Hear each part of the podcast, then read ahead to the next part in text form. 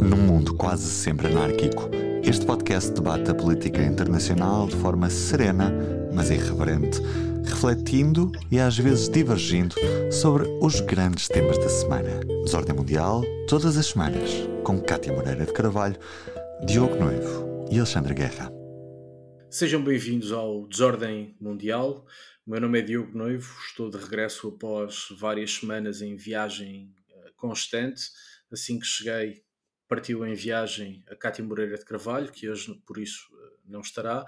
E, portanto, tenho comigo o Alexandre Guerra, que semana após semana, faça chuva ou faça sol, uh, está sempre presente, é cada vez mais um referencial de estabilidade deste podcast, é a âncora do Desordem Mundial. Alexandre, como estás? Bom ver-te. Olha, eu estou bem, gosto muito de ver. Eu, como não sou tão viajado como vocês, portanto, mantenho-me sempre aqui pela pátria. Não existiria uh, podcast sem ti. A acompanhar, uh, os, enfim, estas novelas recambulescas uh, da nossa política nacional. Sim. Portanto, vocês fazem muito bem em ausentarem-se o máximo possível. Ou não, porque isto também é divertido. Portanto, Sim, não, é, sem sombra de dúvida, é divertido. Nós uh, estamos a gravar na segunda-feira, uh, dia 1 de maio, estamos a celebrar o Dia do Trabalhador gravando este podcast e acordamos com esta notícia. Terör örgütleriyle mücadelemizdeki kararlılığımızı gösteren bir gelişmeyi sizin aracılığınızla kamuoyuyla paylaşmak istiyorum. Milli İstihbarat Teşkilatımız, DAEŞ'in sözde lideri Ebu Hüseyin el-Kureyşi kod adlı şahsı uzun süredir takip ediyordu. Şimdi bunu ilk defa buradan Para aqueles de vós, poucos, que não são versados em língua turca, isto foi o presidente Recep Tayyip Erdogan a anunciar que os serviços de informações da Turquia localizaram e assassinaram Abu al-Hussein al-Husseini al-Karashi, o líder do autodenominado Estado Islâmico que foi assassinado na Síria, eh, graças, lá está, a uma operação especial eh, das informações eh, turcas. Esta é uma grande vitória para o aparelho de segurança da Turquia, mas é também uma grande vitória política para Erdogan, e não é por acaso que ela surge agora, porque no dia 14 deste mês, 14 de maio, os turcos vão às urnas e Erdogan, ao fim de 20 anos no poder, tentará a reeleição. Esse vai ser o tema uh, da nossa conversa de hoje. Mas antes de darmos um salto à Turquia, vamos primeiro ao Ordem ou Desordem.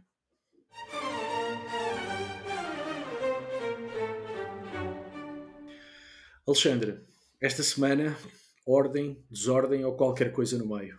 Trago ordem. Uh, a propósito dos 70 anos da, da celebração dos 70 anos do Tratado de Defesa Mútua, ou de Mútua Defesa, uh, penso que é Defesa Mútua, provavelmente. Defesa Mútua. Defesa Mútua, exatamente. Entre os Estados Unidos e a Coreia do Sul. Foi um tratado celebrado logo a seguir à Guerra da Coreia, que, portanto, que se prolongou entre 1950 e 1953, portanto, em plena Guerra Fria, e no fundo foi o tratado que colocou a Coreia do Sul debaixo do guarda-chuva uh, de segurança norte-americano.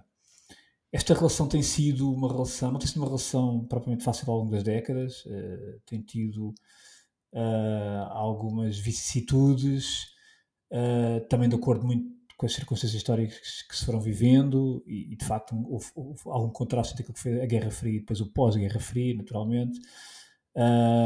e na semana passada Biden uh, portanto, recebeu o, o presidente sul-coreano em Washington, o Yoon uh, Suk Yeol, e assinalaram portanto, esse, esse, esse, essa, essa, aliança, esse tratado, com um, enfim, com um reforço uh, nessa parceria entre os dois países, um reforço que, enfim, ficou consignado na Declaração de Washington, portanto é assim que se chama, e que basicamente vem vem reafirmar o compromisso americano na defesa, uh, de, de, de, na manutenção, portanto, daquilo que é o seu compromisso com a defesa da Coreia do Sul. Uh, e porquê? Porque uh, o, nos últimos anos tem assistido a um debate que, que tem sido mais vincado nos últimos tempos sobre, na Coreia do Sul, sobre a necessidade ou não da Coreia do Sul adquirir armamento nuclear, precisamente em relação, tendo em conta aquilo que são as evoluções do programa nuclear norte-coreano. E tem sentido muito, mesmo ao nível de, de, de, de sondagens uh, internas na Coreia do Sul, um certo distanciamento por parte dos Estados Unidos em relação àquilo que são os interesses militares da Coreia do Sul, ao mesmo tempo que na Coreia do Norte se vai cada vez mais tendo, uh, mostrando o seu músculo, digamos, quer ao nível de capacidade de vetores de lançamento, quer no próprio programa nuclear. Aliás, 2022 foi o ano recorde de testes balísticos na Coreia do Norte. E de certa maneira uh, começava a surgir, e tem, tem surgido o debate na Coreia do Sul sobre aquilo que a possibilidade da própria Coreia do Sul vir a desenvolver um programa nuclear. Obviamente que nenhum Estado é uma regra uh, que é quase uh, inviolável, nenhum Estado nuclear quer que outro Estado com um sistema nuclear desenvolva um programa nuclear. Portanto, os Estados Unidos também sentiram um pouco a necessidade de vir novamente demonstrar que uh, a Coreia do Sul continua a ser um aliado e continua a ser um, um enfim, um, não direi protetorado naturalmente, mas este tratado continua a ser muito válido e uh, este tratado teve duas, dois pontos muito importantes. Por um lado, uh, é criado um grupo consultivo nuclear, ou seja, Washington traz Seul para uma lógica de, de, enfim, mais próxima naquilo que é a discussão e o debate sobre matérias nucleares, portanto, conjuntas, e depois uma, uma ação que na verdade é mais simbólica, que é os Estados Unidos vão enviar um submarino, portanto, com capacidade de lançamento de, de, de mísseis nucleares, SLB, SLBMs, um, dos seus mísseis com essa capacidade, com mísseis Trident, Trident 2, dirão muitos que na prática uh, não traz grande novidade porque os mísseis, os submarinos do Pacífico têm capacidade, eh, estes mísseis têm capacidade, mesmo no Pacífico, para atingir a Coreia do Norte, visto que estes mísseis têm uma capacidade até de 7 mil, 8 mil quilómetros. De qualquer das maneiras, é um sinal político muito importante que os Estados Unidos estão a dar, quer à Coreia do Sul e também à Coreia do Norte. E, portanto, este, este reforço, este compromisso sem precedentes, como chamou o presidente sul-coreano, é muito importante e, mais uma vez, de certa maneira, vem reforçar aquilo que é a presença dos Estados Unidos naquela zona do globo. Uh, e, mais uma vez, de facto, esta administração Biden vem, uh, vem uh, enfim, dar um tom de grande proximidade Uh, o que nem sempre aconteceu, eh, contrastando um pouco com aquilo que foi a administração Trump, que aliás veio exigir à Coreia do Sul que investisse cada vez mais, que pagasse de certa maneira mais aquilo que era o esforço americano na, Sim, no e como, e como pano de fundo de tudo isso está a tensão crescente com Pequim. É? Claro, e nós não podemos esquecer que, por exemplo, os Estados Unidos têm cerca de 20, quase 29 mil homens na Coreia do Sul. Portanto, tem uma máquina que custa muito dinheiro e que Trump, aliás, não, rejeitou uma primeira proposta sul-coreana de um aumento de contribuição financeira para pagar esse dispositivo. Uh, depois chegou-se a um acordo uh, e, portanto, é, e, e, este, e agora, efetivamente, a Casa Branca vem claramente, uh, por um lado, atenuar ímpetos num possível programa nuclear sul-coreano e, por outro lado, veio também mostrar que os Estados Unidos estão claramente com a Coreia do Sul e que não terão e que estarão na, na linha da frente naquilo que, se, que seja uma, uma ameaça ou um, ataque de um inimigo próximo, seja a Coreia do Norte ou eventualmente outro, mas neste caso a Coreia do Norte. Muito bem, eu esta semana trago desordem, podia ser desordem e estupefação, mas já nada me surpreende, vou voltar ao meu tema, já posso dizer que é um tema fetiche, que são as relações bilaterais entre Espanha e Marrocos. Uh, quem segue o Desordem Mundial tem acompanhado os vários episódios uh, das relações diplomáticas entre Madrid e Rabat. Uh, o último, último episódio preocupante. Aconteceu há umas semanas, soubemos através de um jornal espanhol, do El Confidencial, que a ex-ministra dos Negócios Estrangeiros espanhola, Arancha González Laia, foi demitida pelo primeiro-ministro espanhol a pedido de Marrocos. Terá havido uma reunião secreta entre o embaixador de Espanha em Marrocos, Ricardo Dias uh, Oldschneider, e a sua homóloga marroquina, portanto, a embaixadora de Marrocos em Madrid, Karima Beniache, que tem a curiosidade antes de ser embaixadora de Marrocos em Madrid, foi embaixadora de Marrocos em Portugal. Bom, uh, Marrocos exigiu, ou terá exigido, a ser verdade esta notícia, para estabilizar as relações bilaterais uh, com Espanha, que Pedro Sánchez demitisse a Ministra dos Negócios Estrangeiros. eu não vou recuperar os outros episódios todos dos quais já falámos. por exemplo, Espanha reconhecer num passo inédito as pretensões de Marrocos ao Saara Ocidental, Espanha camuflar abusos grotescos dos direitos humanos cometidos pelas forças de segurança marroquinas junto à fronteira, nomeadamente com violência sobre migrantes. Espanha tem estado a ceder em toda a linha a Marrocos. Eh, numa primeira fase ou num primeiro momento, podíamos, enfim, imputar esta mudança a uma certa inépcia eh, do governo espanhol, mas aqui chegados, isto já não se explica só com inépcia, tem de haver uma outra qualquer história. É verdade que Marrocos é muito importante para a Espanha, é muito importante para a União Europeia. Já falámos disso também em matéria de combate ao narcotráfico, combate ao terrorismo, combate à imigração ilegal. É verdade também que Marrocos sempre usou uh, uh, esta sua importância como instrumento de pressão e às vezes até como instrumento de chantagem uh, junto de Madrid, junto de Bruxelas. Mas enfim, a cedência de Madrid a Marrocos já está a ser de tal ordem que nada disto se explica já com a inépcia, tem de existir uma outra qualquer explicação por chegarmos a um momento em que a ministra, uma ministra uh, do governo espanhol é demitida a pedido de Marrocos, uh, já é de facto um grau de, de, enfim, de, ir ao encontro dos desejos de Marrocos que já ultrapassa tudo o que é uh, admissível. tudo isto, a política externa é pouco saliente em contexto eleitoral. Espanha este ano vai ter uma maratona de eleições, falaremos disso também no final do programa. Um, mas eu suspeito que vamos ainda conhecer mais umas coisas sobre esta relação tortuosa e bizarra nova entre Madrid e Rabat. Portanto, há uma grande desordem na forma como Espanha se está a relacionar com um dos Estados mais importantes uh, do Norte da África. E como tu dizes, é incompreensível. É bizarro e é incompreensível, não é?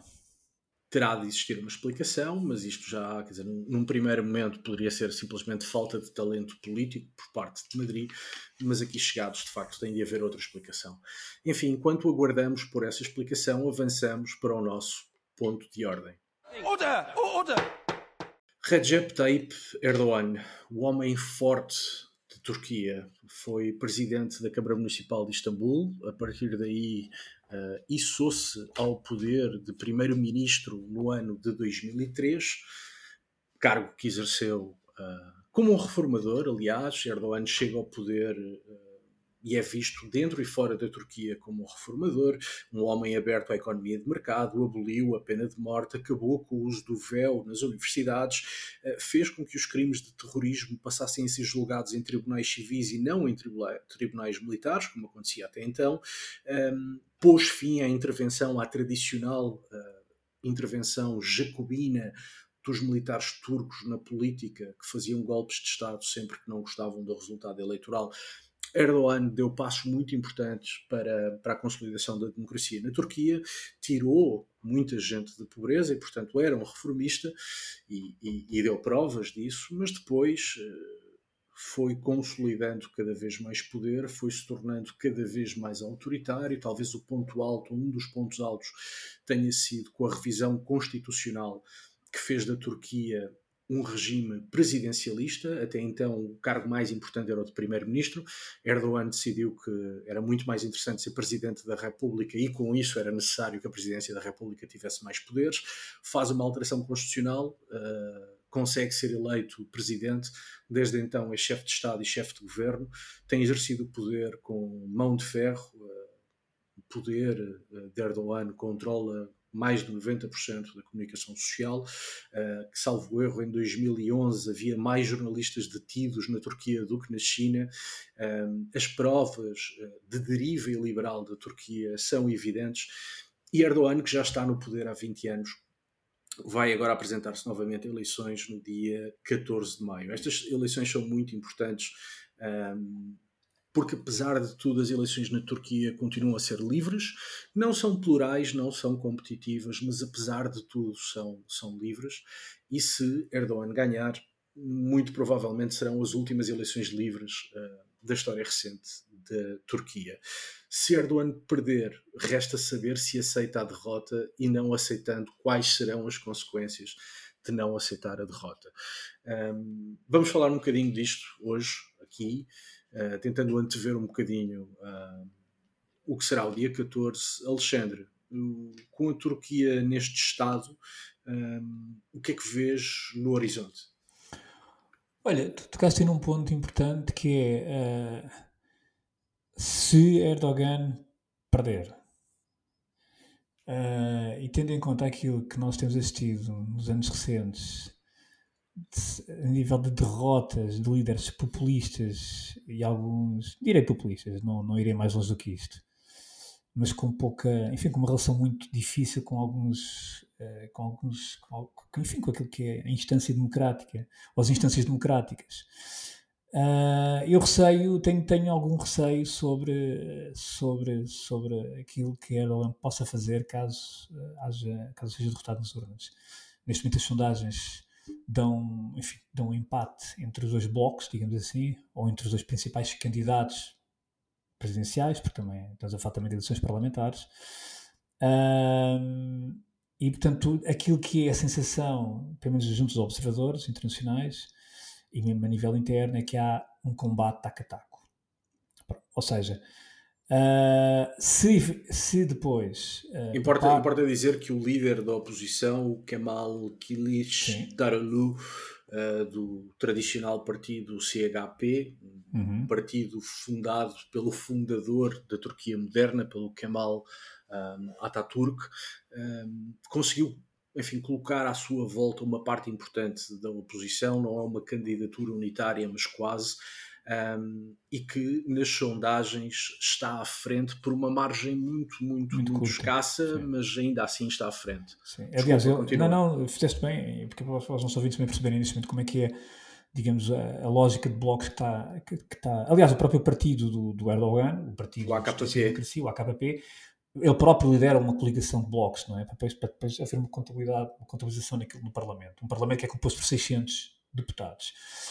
Uh, e também só fazendo também esta nota, esta coligação da oposição que, que o Diogo falou, que também congrega o Partido Curdo, uh, que aliás abdicou de se candidatar como candidato presidencial e portanto juntou-se a esta coligação que pela primeira vez é vista como tendo boas possibilidades de ah. bater Erdogan. E portanto ah, eu, eu tenho Mas já agora deixa-me deixa só acrescentar uma coisa que é uma coligação de facto muito vasta diria, quase inédita. Já uhum. houve uma candidatura unitária no passado, mas esta é talvez a mais vasta, uh, desde que, ou mais ampla, desde que Erdogan está no poder. Mas também é verdade que é uma coligação muito frágil, uh, reúne partidos muito diferentes.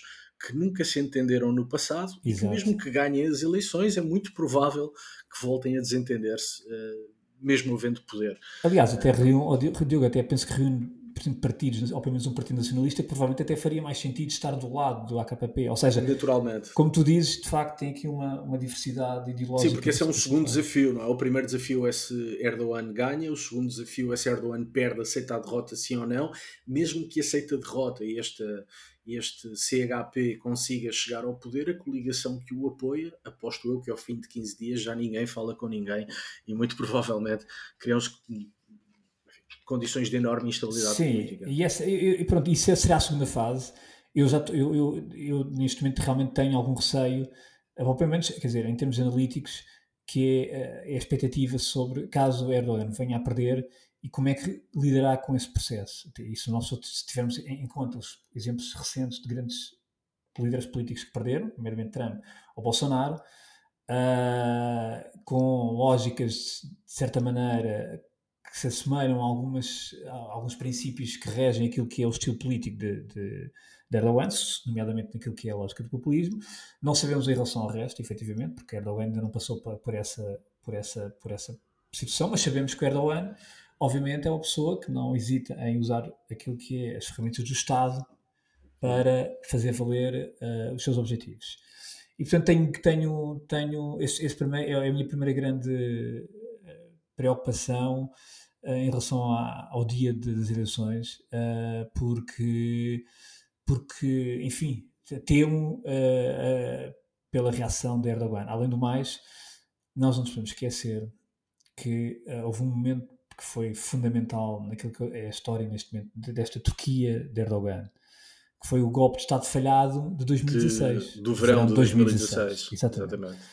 Esse golpe, uh, que foi uma tentativa de golpe de Estado, Que nunca foi bem explicado, que, que nunca foi que nunca cabalmente foi explicado. explicado. Aliás, a pessoa, o culpado acabou por ser, enfim, um tipo, na verdade, liderava, liderava mais uma seita, inspirava mais, enfim, tinha mais inspirações religiosas. Sim, é um, é um líder religioso e político que de resto era apoiante anteriormente de Erdogan, que se chateou com Erdogan e Erdogan decidiu fazer dele o inimigo público número um. Claro, um senhor chamado Fethullah Gulen. Sim, Gulen. Gulen, que foi muito falado e que, enfim, de certa maneira arcou com as culpas todas dessa tentativa de golpe de Estado. Sim, mas coisa que nunca foi demonstrada. Nunca foi demonstrada, aliás, uh, diz ainda hoje uh, há muitas dúvidas se este golpe de Estado, ou tentativa de golpe de Estado, não terá sido uh, instigado pelo próprio poder. E há uma coisa que é verdade: este golpe de Estado, seja quem tenha sido responsável, este golpe de Estado foi muito útil para Erdogan, precisamente para, alteração, para, alteração, para algumas alterações constitucionais em 2018, precisamente certo. para reforçar o seu poder. Portanto, certo. Uh, e aliás, essa é uma das, uma das grandes, um dos grandes objetivos desta coligação que neste momento se bate contra Erdogan, é precisamente alterar o sistema de governo. Uh, tentar voltar ao sistema anterior. Voltar ao sistema anterior, exatamente. Ou seja, esse é talvez o principal objetivo, que é ter um número de deputados suficiente para poderem, para poderem porque neste momento é preciso 400 deputados para mudar o sistema, portanto, hum. por, por, por, por, em termos legislativos, ou então 350 deputados para pôr um referendo para a alteração do sistema. Uh, e esse é o objetivo, é o objetivo, é o objetivo da oposição que não é fácil, se atendermos, por exemplo, neste momento, julgo que Erdogan, quer dizer, o, o bloco que o apoia no Parlamento tem 334 deputados. Portanto, não é, não é um objetivo fácil. Não mas... é um objetivo fácil, mas também uh, algumas coisas podem jogar a favor da oposição. Erdogan está no poder há 20 anos, mas ganhou sempre em contexto de crescimento económico. Desta vez será diferente. A lira turca perdeu mais de 400% do seu valor nos últimos 5 anos. O país vive em hiperinflação.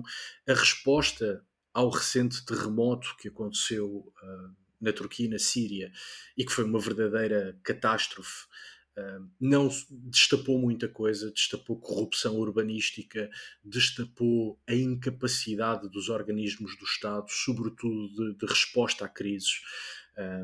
é, é, já hoje claro que os profissionais do Estado, os funcionários públicos na Turquia, sobretudo em cargos de direção, não são profissionais, uh, estão ali porque são leais a Erdogan e, portanto, há, há, um enorme nepotismo na administração pública turca. Isso ficou muito visível na resposta uh, de emergência ao terremoto e isso jogou contra. Uh, Erdogan, mas sobretudo a crise económica e, e a inflação galopante é, é, não são inéditas na, na, Turquia, não são de todo inéditas na, inéditas na Turquia, uh, mas é a primeira vez que Erdogan vai a votos uh, com um contexto económico desfavorável.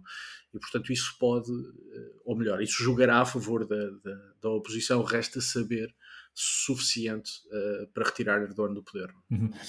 E tu falas no contexto, e bem, se uma sondagem do Al Monitor agora há dias, muito completa, e, por exemplo, entre, entre vários dados que são, assim, que são questionados, há uma pergunta que é, na sua opinião, uh, em que direção o país está, enfim, que está a tomar. E, e, e para uma grande maioria portanto, da, da população está na, na, direção errada. Portanto, há uma, há uma sensação, para a maioria da população, que o país está a seguir uma direção errada. E, e como tu dizes também bem, cerca de 70% dos inquiridos colocam a questão económica, que é como fator preponderante nestas eleições. Uh, e curiosamente a corrupção vem, vem em terceiro. Uh, certo. Mas a questão económica, lá está, é aquele princípio que as pessoas votam sempre com o bolso. Não, é? não sim, e, e é verdade, as pessoas votam ou tendem a votar com o bolso, e também é verdade que a chave do sucesso, ou uma das chaves do sucesso eleitoral de Erdogan, porque nós estamos a falar de um político que, ainda que tenha uma forma autoritária de exercer o poder, estamos a falar de um homem que ganha eleições e ganha sim. eleições de forma limpa. Um, uma das razões pelas quais ele tem um eleitorado fiel é precisamente porque tem sido capaz de entregar ou de apresentar bons resultados económicos. E é a primeira vez que isso não acontece, e é a primeira vez que isso não acontece neste contexto específico, porque Sim. Erdogan presidencializou o sistema político turco, uh, chamou a si presidente em grande medida a responsabilidade de coordenar a economia e, portanto, é muito difícil a Erdogan dizer que a crise económica não é culpa sua, quando no momento em que ele está a centralizar poderes na presidência, uma das coisas que argumentou na altura foi: não, não, eu é que vou controlar a economia para vos continuar a oferecer um, crescimento económico. Portanto, o crescimento, o, o, os problemas económicos são sempre maus para Erdogan, mas são especialmente maus neste sistema político que ele criou e que centralizou em si claro. uh, a, a, coordenação da economia. Mas, oh Diogo, tu, tu acreditas, tu há pouco falaste que na, na, nas eleições que ele ganha, portanto, de forma limpa, uh, e duas questões que eu não tenho, ou seja, que eu não tenho resposta. A primeira é, achas que há algum controle no sistema por parte de Erdogan para garantir que a eleição ganha de forma viciada? E segundo, se ele perder, uh, achas que é um líder que uh, reconhece a vitória do adversário e vai-se embora?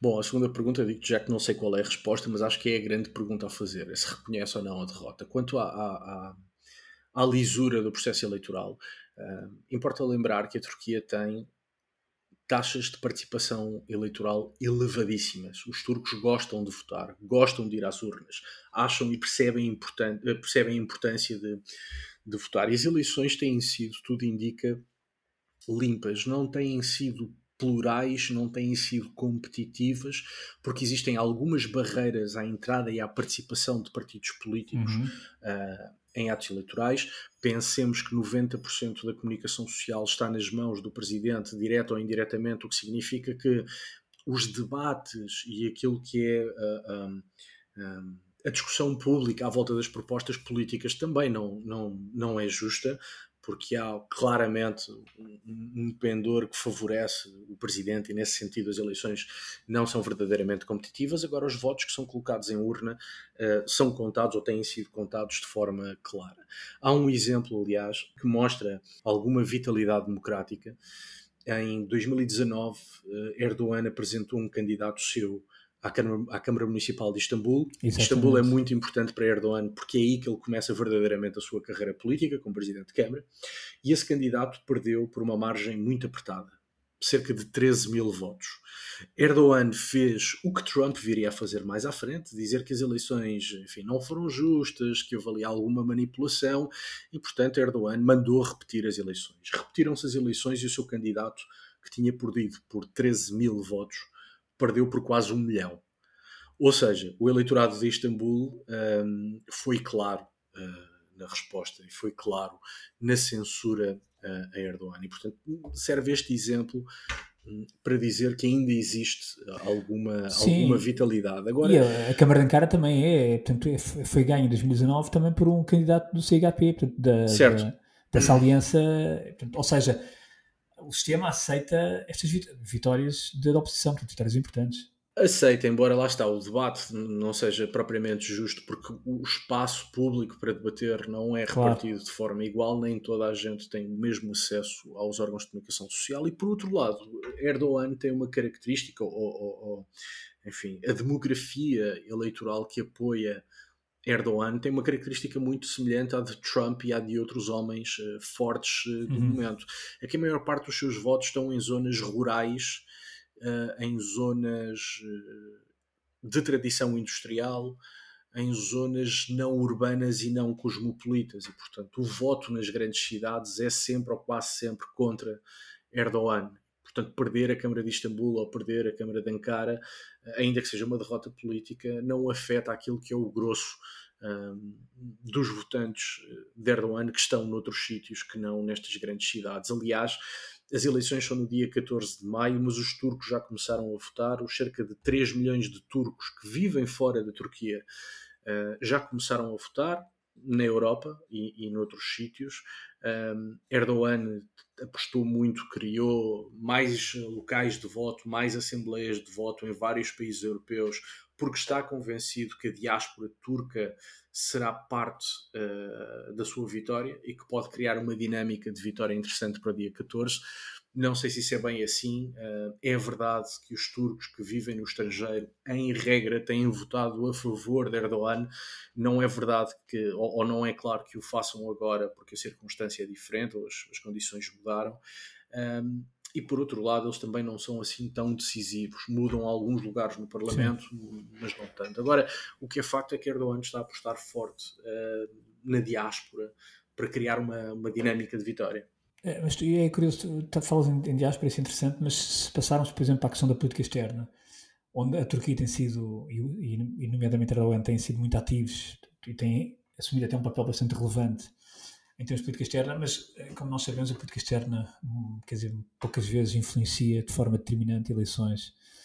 E quer dizer, a ideia que eu tenho é que, apesar do papel relevante que Erdogan tem assumido nesta guerra, nomeadamente na guerra da Ucrânia, uh, não parece que seja um fator relevante nestas eleições. O que é que tu achas? Parece? que tens a sensação ou achas que é um fator eh, eu acho que é há, há, mais um lado que é que, em que a comparação com o Trump faz sentido. Se nós olharmos para, para o discurso público uh, e para os argumentos eleitorais de, de, Erdogan, no fundo são Make Turkey Great Again. Portanto, uhum. a, a, lógica de, de, fazer da Turquia uma grande potência uh, mundial, uh, mas estão muito alinhados com aquilo que foi o argumentário de Trump. E, portanto, o papel da Turquia no mundo, a força da Turquia no mundo, é um dos principais argumentos aduzidos por, por Erdogan na, enfim, nesta corrida para as eleições.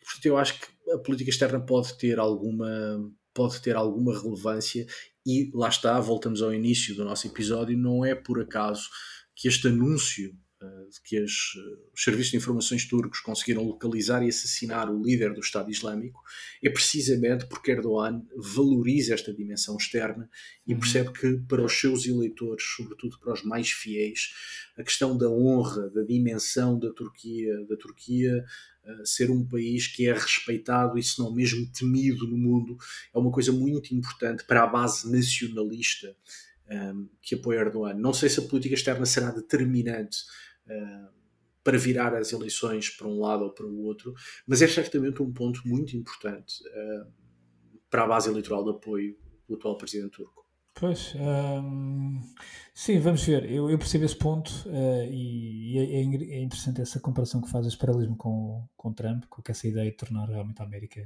grande novamente e a Turquia. Uh, eu, tenho, eu, sou, eu sou um, um pouco mais cético. Uh, e acho, por exemplo, que uh, os 50 mil mortes que morreram no terremoto, a forma como várias províncias foram afetadas, a incapacidade do Estado de dar resposta, Uh, e de certa maneira que meteu a nu algumas fragilidades, que desconstruíram é um pouco essa ideia da, da grandeza. Da... É, é, que, é que a incapacidade do Estado para responder ficou claro para toda a gente que Exato. essa incapacidade deve-se a corrupção endémica e a nepotismo endémico. Não é? Pois, exatamente. É, e, e portanto, é que ao contrário dos Estados Unidos, apesar de tudo, uh, há uma certa convergência entre aquilo que é o discurso político aquilo que é a capacidade, aquilo que é o músculo de resposta da América. Bem ou mal, a verdade é que tem. A Turquia, uh, é um, é, e é, isso é uma característica destes líderes, destes Estados, uh, tem um discurso demasiado ambicioso para aquilo que é a realidade do próprio país, não é? Dizer, Daí ser tão importante a, a 10 dias das eleições ou a 13 dias das eleições anunciar que a Turquia assassinou o líder Exato. do Estado Islâmico. Exatamente. Uh... Que é para dizer, estão a ver como até temos essa capacidade. É claro que não é por aí que se afere essa capacidade, mas pelo menos o objetivo político é este. Claro, exatamente. De qualquer das maneiras, Uh, o que eu tenho visto, não sei se tens também acompanhado, é a ausência de uma certa de um certo debate sobre a questão curda. Uh, tens acompanhado? Achas que está a ser um, um, um, fator de campanha ou nem por isso? Eu não tenho acompanhado muita coisa, mas também confesso, quer dizer, não, não acho que seja fora, um, não, é? não acho que seja um fator de campanha porque a, a, postura de Erdogan em relação aos curdos é muito clara, não? Uh, e, e, é de sempre é pouco favorável e quase de perseguição aos curdos, embora até certa, certo ponto haja, haja motivos para preocupação, porque o PKK é objetivamente uma organização terrorista e objetivamente constitui uh, um desafio à segurança de pessoas e bens uh, na Turquia. Uh, mas também é verdade que Erdogan aproveita a ameaça terrorista para lançar um anátema sobre o conjunto da população curda. Mas, não acho que seja, que, que, seja um, tema, um tema determinante na, nas eleições. Acho que é muito mais isso que tu disseste, a má reação ao terremoto e, sobretudo, os motivos que explicam essa incapacidade de reagir e, e, a questão económica. Claro. Sim, aliás, tu, ainda há pouco referimos a inflação, mas não, não dissemos aqui o valor, penso eu. Neste momento está nos 50%, embora Sim. há quem diga que, na verdade, que até tenha, esteja para aí a 100% a inflação. Certo, portanto. certo, certo. É, é um caso de hiperinflação. Sim. sim, de hiperinflação. Portanto, não há nenhum país, é muito difícil as pessoas aliarem-se disso ou abstraírem-se disso quando vão votar, não é? Portanto, claro. É daqueles fatores que é impossível, quer dizer, na manhã em que foram beber um café antes de votar, ou comprar o jornal, ou, ou às compras, sentiram na carteira essa, esse impacto. E, portanto, isso, isso obviamente. mas, isso, mas isso depois faz-nos pensar no dia seguinte. É claro que estamos a pôr a carroça à frente dos bois, claro. mas faz-nos pensar no dia seguinte, mesmo que uh, a oposição ganhe e que o senhor Kilistaroglu consiga ser eleito presidente terá ele capacidade de responder rapidamente ao problema da inflação? Terá ele capacidade de responder rapidamente às questões de, de, de caristia social na Turquia? Terá a coligação que o sustenta solidez suficiente para se aguentar no poder? Um, o drama é um bocadinho este, não é? Que uma manutenção de, de, de Erdogan não é boa desde logo pelo caráter autoritário uh, ou proto-autoritário uh, da forma como ele exerce exerce o poder, mas também a oposição, não obstante estar bem lançada nas sondagens, tem um conjunto de fragilidades sim, que não. Sim.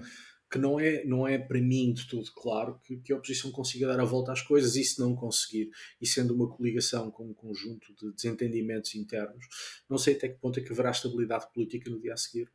Pois, é, no fundo, esta coligação para já tem só um objetivo que é, é derrubar Erdogan e tirá-lo do poder. Portanto, claro. o dia seguinte depois eh, é um pouco logo se verá, não é? Porque, uh, uh, mas pelos vistos há apenas um acordo que é caso o candidato, uh, o, o senhor Kili Glu vença as eleições, pelo menos as vice-presidências vão ser assumidas por, pelos, enfim, pelos líderes dos vários, ou pelos cabeças de lista. Sim, um acordo de partilha de poder. É um acordo de partilha de poder, obviamente, mas de facto é um poder que está muito está muito, ou seja, está, está assente em, em diferentes partidos com, que estão são ideologicamente, ideologicamente muito vincados, não é? Sim. Depois é difícil considerar... Que haja uma coerência governativa. É? Que haja uma coerência governativa, exatamente. E, portanto, que aliás nem, sequer, nem sei se é esse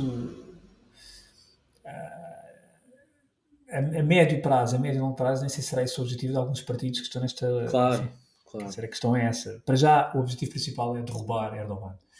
Uh, e, portanto, tirá-lo do poder e, e, e, portanto, ter uma maioria no, no, no Parlamento. Uh, de, depois, a partir daí, uh, penso que as coisas, como tu dizes, serão, serão, serão, será política interna, se calhar muito dura. Na Turquia nunca foi fácil. Exatamente, na Turquia nunca foi fácil. E, portanto, será política interna. Agora, uma coisa que eu por acaso acho curioso um, é que nós estamos numa época onde, apesar de tudo, há uma, há, um, há uma predisposição para líderes jovens, de certa maneira, até uma, uma espécie de deslumbramento com a juventude, como uma espécie de panaceia para todos os males da política. Sim, sim, sim, sim. Uh, que eu acho que depois muitas vezes não dá bom resultado, aliás. Nós temos, Nunca dá bom resultado. Nós temos casos evidentes com que estamos a ser confrontados. Por acaso estás, estás, estás, a referir a uns jovens turcos que foram falados em Portugal, uns jovens turcos que acabaram todos por se mostrar não, bastante ineptos eu, em matéria de governação. Eu, aliás, acho muito engraçado a questão dos jovens turcos. Eu estou a falar dos jovens turcos, eh, os, os verdadeiros. Os turcos turcos, não estás a falar dos portugueses jovens não, turcos. Não, esses, esses ah. foram consequentes, efetivamente foram muito importantes na história turca, não é? Portanto, sim, sim, sim. Uh, portanto, estou a falar desses, não quero, não estou. Aliás, eu só conheço esses, não estou a ver Muito outros. Muito bem, não estás a ver outros. não claro. estou a ver outros. Claro. Mas, qualquer maneira, é interessante porquê? porque quer o Erdogan, se não estou em erro, tem 69 anos, mas o, o candidato o, o, da oposição, o Sim. Kemal Kili Dargulu, tem 74. Mais um paralelismo com os Estados Unidos. Pois, exatamente. Uh, e estamos a falar, eu não sei qual é a média de idades na Turquia, eh, mas eh, admito que Não, seja... tem uma população jovem muito jovem, grande e que, pode ser decisiva para as eleições. Exatamente. E que pode ser decisiva. E, e faz-me eh, faz alguma confusão, efetivamente, como é que uh, estes, estes, estes, sistemas políticos, tal como faz confusão nos Estados Unidos, uh, nesse aspecto é, é a mesma coisa, ou seja, como é que não se encontra efetivamente uh, candidatos mais Capazes. jovens Uh, eu quando digo mais jovens, não, não estou a dizer jovens, podem ser candidatos de idade, candidatos, enfim. Com 40, 50 anos. Claro, obviamente. Uh, Um, e, e, que o sistema não consiga produzir esse tipo de candidatos. Mas já reparaste, já reparaste no paralelismo com os Estados Unidos, que é evidente, quer dizer, o Partido Democrata não conseguiu arranjar outra coisa que não Biden um, como, como uma espécie de antídoto a Trump. No Brasil, para vencer Bolsonaro, tiveram que ir buscar um senhor, tiveram que ir ao passado, buscar Exato. um senhor que também já não é propriamente um jovem, para vencer Bolsonaro.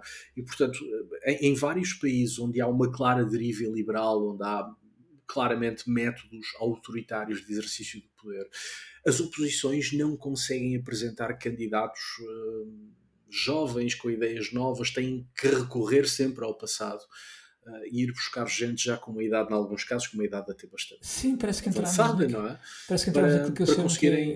que é uma era, a era da política geriátrica, quer dizer... Sim, sim, sim, sim, sim, sim, sim.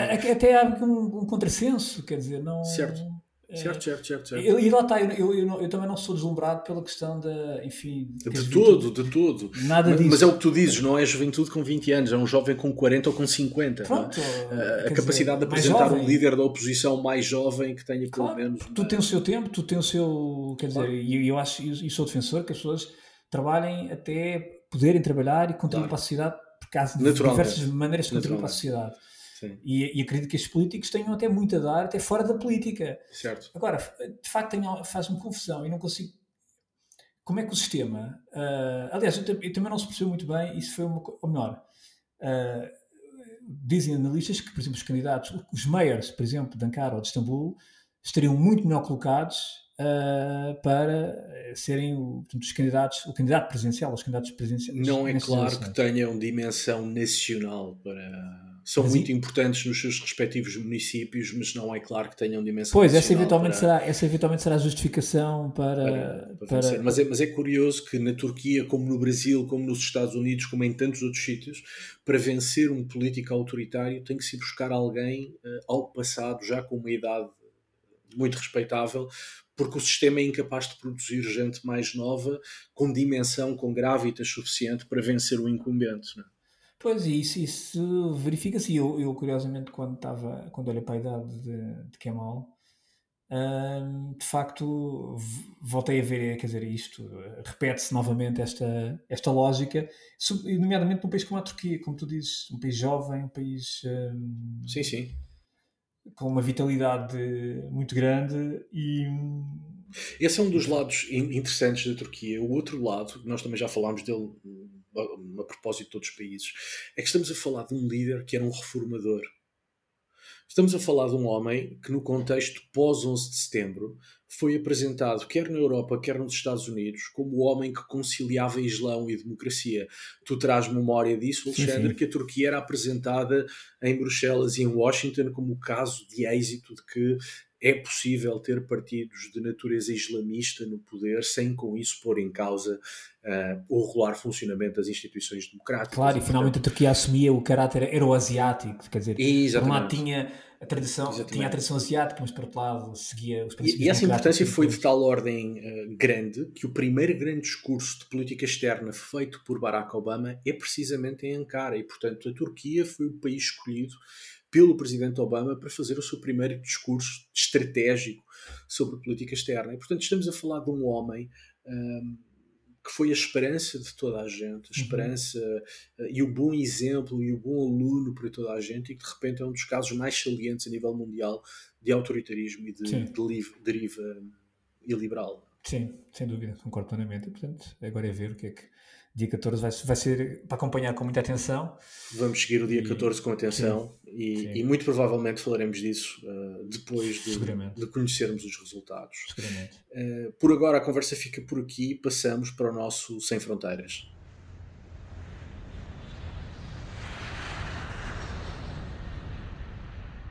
Alexandre, Sem Fronteiras, o que é que trazes? Eu trago um documentário que vi agora, portanto, agora este fim de semana, chamado Assassins. Documentário de 2020, realizado por Ryan White, um realizador que está muito associado à Netflix. Este documentário estreou no Festival de Sundance em janeiro de 2020 e é sobre as duas assassinas que mataram o meio-irmão de Kim Jong-un, o Kim Jong-nam. Two women have just been arrested in connection with the murder. Kim Jong Nam was the favorite son of Kim Jong il, the former leader of North Korea. Kim Jong Nam questioned his brother's legitimacy. He would be considered a threat by Kim Jong un. He allegedly smeared VX chemical onto his face. And then he looked into the CCTV camera. As if, yeah, I just did that, so what?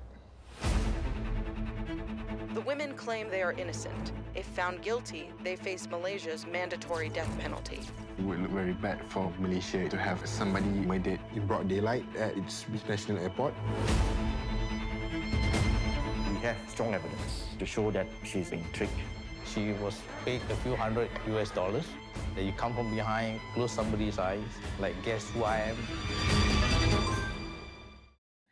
Não sei se estás recordado, Diogo, há uns anos, aquela célebre cena de filme de espionagem no aeroporto de Kuala Lumpur, de duas raparigas que entram no aeroporto e que, uh, com um agente nervoso, o VX, assassinam meu irmão de. Perfeitamente.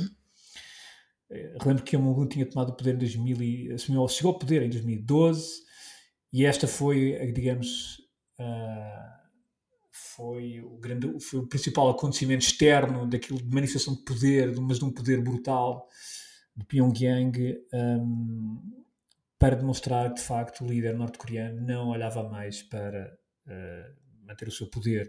E o meu irmão, que era filho, portanto, anterior líder do Kim Jong-il, uh, para todos os efeitos, embora vivesse exilado durante vários anos, não deixava de ser, portanto, um, uh, um elemento da sucessão, quer dizer, ou um pretendente ao poder, embora ele sempre tenha abdicado disso e tenha dito, aliás, que não concordava com esta, este, este, este, este princípio da, sucessão, quer dizer, dinástica. Este documentário é um documentário muito interessante e porquê? Porque permite-nos perceber a história toda. Uh, nós às vezes, eu estava a refletir um pouco sobre isso, depois até li algumas coisas sobre isso, nós temos precisamente sobre este documentário, nós, se nos lembrarmos do documentário, lembramos que realmente houve umas notícias do Kim Jong-nam Jong morto, assassinado numa operação espetacular na, na Kuala Lumpur, ficamos com as ideias, mas depois nunca mais falamos disso. Depois o processo decorre localmente, depois vão surgindo umas breves, e nós deixamos de ter a, a, noção e a percepção do que é que aconteceu efetivamente, do porquê. E este documentário tem a virtude de realmente de mostrar tudo. Quer dizer, eu, eu próprio ver o documentário fiquei surpreendente por perceber que as assassinas basicamente foram enganadas e achavam que estavam a fazer um vídeo para os apanhados. Inacreditável, exatamente. É, aliás, elas hoje estão livres, elas são livres. Uma indonésia da vietnamita. Elas são cidadãs livres. E uh, uh, percebemos que efetivamente houve uma operação bem montada por Pyongyang durante meses em que aliciaram estas duas jovens que não se conheciam. Uma delas era atriz, tinha aspirações de ser atriz, a outra tinha uma vida miserável. Portanto, no fundo, eram duas jovens que tinham ido para a grande cidade e que não, e que não tinham conseguido, quer dizer, não estavam a conseguir vingar.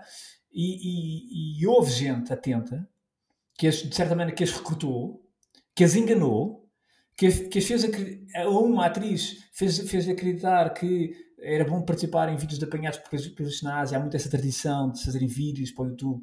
Uh, e ela acreditou nisso portanto, e durante o mês andou a fazer vídeos para apanhados do género Guess Who I Am? tapava os olhos. Porquê? porque uh, o, o Kim Jong-nam foi morto precisamente com esse gesto foi, chegaram por trás dele, meteram as mãos nos olhos, precisamente para o gás VX poder entrar naquilo, na corrente sanguínea lá, de tal maneira que ele morreu uma hora. Exatamente. Ou seja, ela andou durante a fazer vídeos e a, a receber por isso para ser treinada de certa maneira, sem saber, para o assassinato. A história é fascinante. A outra era uma atriz, era uma pessoa que tinha uma vida miserável e que numa vez num táxi houve uma pessoa que lhe perguntou em conversa, uma pessoa que era norte-coreano, um personagem chamado John, que ninguém sabe quem é, se ela queria ganhar uns trocos e de fazer vídeos de apanhados. E ela diz que sim. Portanto, a história é fascinante e mostra uh, nesse dia do aeroporto quatro agentes da Coreia do Norte nas câmaras, uh, faz a reconstrução destes quatro, que estavam acompanhar o processo todo. Mal o Kim Jong-un morre, eles mal é atacado, eles saem do aeroporto e apanham um voo para fora, depois vão para Doha depois para Vladivostok se regressar à Coreia do Norte.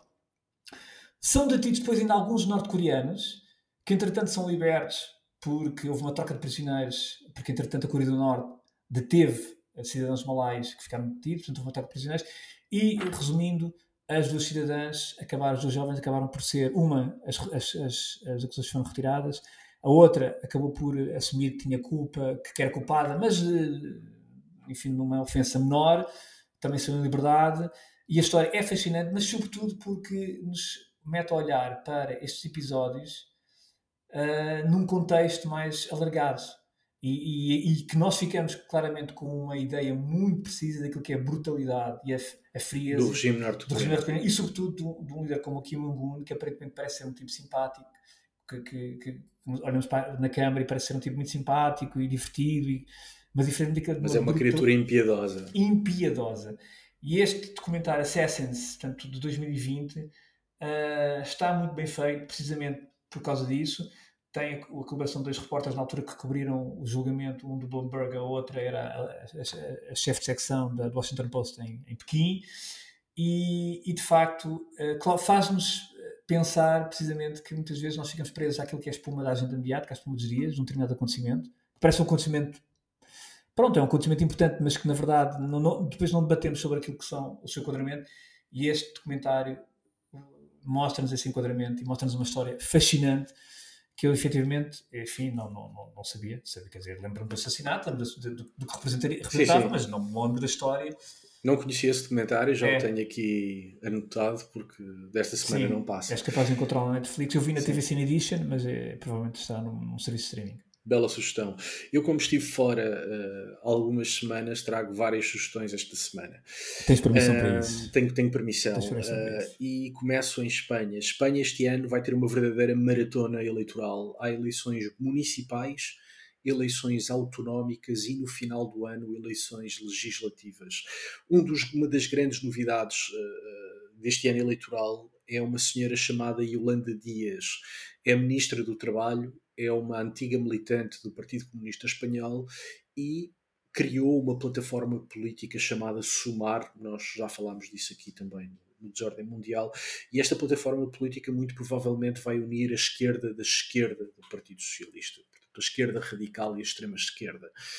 Pode mudar, uh, pode, pode ter uma grande influência nos resultados eleitorais, sobretudo das legislativas, e acaba de ser um livro de um jornalista italiano, mas que vive há muito tempo em Espanha, o Luca Constantini, eh, que já escreveu dois livros sobre o Podemos e que escreve agora um livro sobre a Yolanda Dias, o título é precisamente Yolanda Dias, A Sedução do Poder, e que é um ensaio muito curto, mas que nos explica o trajeto político eh, desta senhora desde a Galiza, eh, ela é galega, onde começou como autarca, até chegar a ministra de Trabalho, do Trabalho atualmente. Explica também as difíceis relações entre as várias esquerdas espanholas e que, do meu ponto de vista, dá algumas pistas muito importantes para o que vai ser o ano eleitoral uh, espanhol. E, portanto, a primeira sugestão é Yolanda Dias, A Sedução do Poder. O livro uh, está editado em Espanha, em Portugal não creio que vá sair, mas uh, vale, vale, vale a pena a leitura. O segundo livro também nos fala de Espanha e também é útil para o contexto eleitoral é de Luís Miller. Luís Miller é um sociólogo espanhol, esteve associado à Universidade do País Basco, ao Instituto Max Planck alemão, ao Centro de Ciências Sociais Experimentais da Universidade de Oxford, foi assessor eh, do Gabinete Nacional de Análise Perspectiva e Estratégia um, ehm, da presidência do governo e, portanto, do primeiro-ministro, é um homem enfim, localizado no centro-esquerda, mas que faz um livro uh, muito interessante sobre polarização em Espanha, a polarização política e a polarização emocional. Quem é que polariza, porquê, que efeito é que isso tem nas eleições? E, e, neste livro, Polarizados, a política que nos divide, este é o título, a edição é das edições Deusto, portanto também editado em espanhol. É, é, também um ensaio bastante curto, mas que é uma boa fotografia, uma fotografia dinâmica um, da polarização política em Espanha, que, sem sombra de dúvida, marcará os três grandes atos eleitorais que o país uh, viverá este ano. E, portanto, segundo livro sobre Espanha que acho que vale a pena. Por último, uh, é inevitável, a melhor banda portuguesa de sempre uh, tem um novo single. O GNR estão de regresso.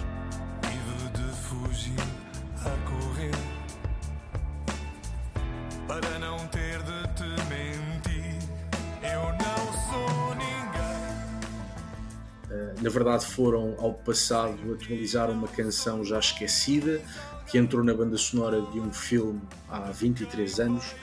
A música chama-se Eu Não Sou Assim, já estamos a ouvir. É um regresso em força e com muita qualidade uh, do GNR. Sabemos que a letra é do Rui Reininho, que é muito provavelmente o melhor poeta português vivo. A canção é de Tolly César Machado e a produção de Rui Maia, músico dos Ex-Wife, que acompanha o GNR ao vivo. portanto, despeço-me e despedimos-nos com este Eu Não Sou Assim uh, do GNR. Até para a semana. Até para a semana.